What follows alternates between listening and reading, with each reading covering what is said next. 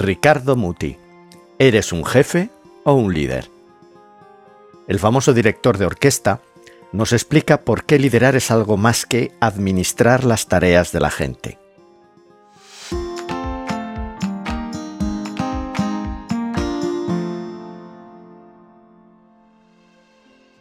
Liderar es ayudar a las personas para que éstas ofrezcan lo mejor de sí mismas y lo pongan al servicio de una causa común. Ricardo Muti lo cuenta con estas palabras. Nosotros tenemos una idea que debe ser expresada a través de los brazos y luego debe ir a través de los instrumentos, que luego son ejecutados con los dedos o la boca de los músicos y luego ir hacia el público. Es un camino demasiado largo. Marcar los tiempos es muy fácil, cualquiera lo puede hacer. Hacer música es muy, muy difícil.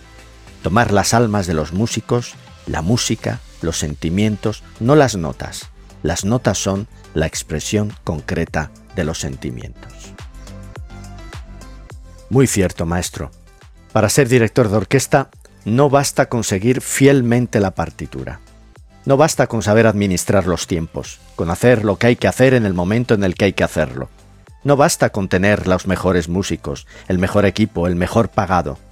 Para ser un líder hay que conectar profundamente con las personas, con el equipo, con la familia, conectar con sus sentimientos, con sus necesidades, con sus inquietudes, tomar sus dones, sus capacidades y ponerlas al servicio de una causa compartida.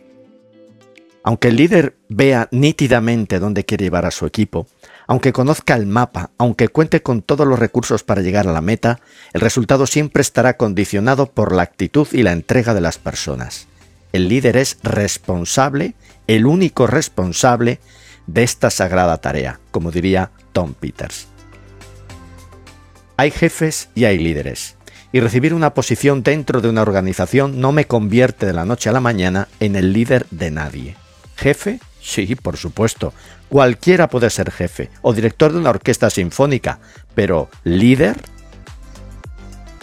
Las diferencias entre jefe y líder son manifiestas a la hora de obtener resultados.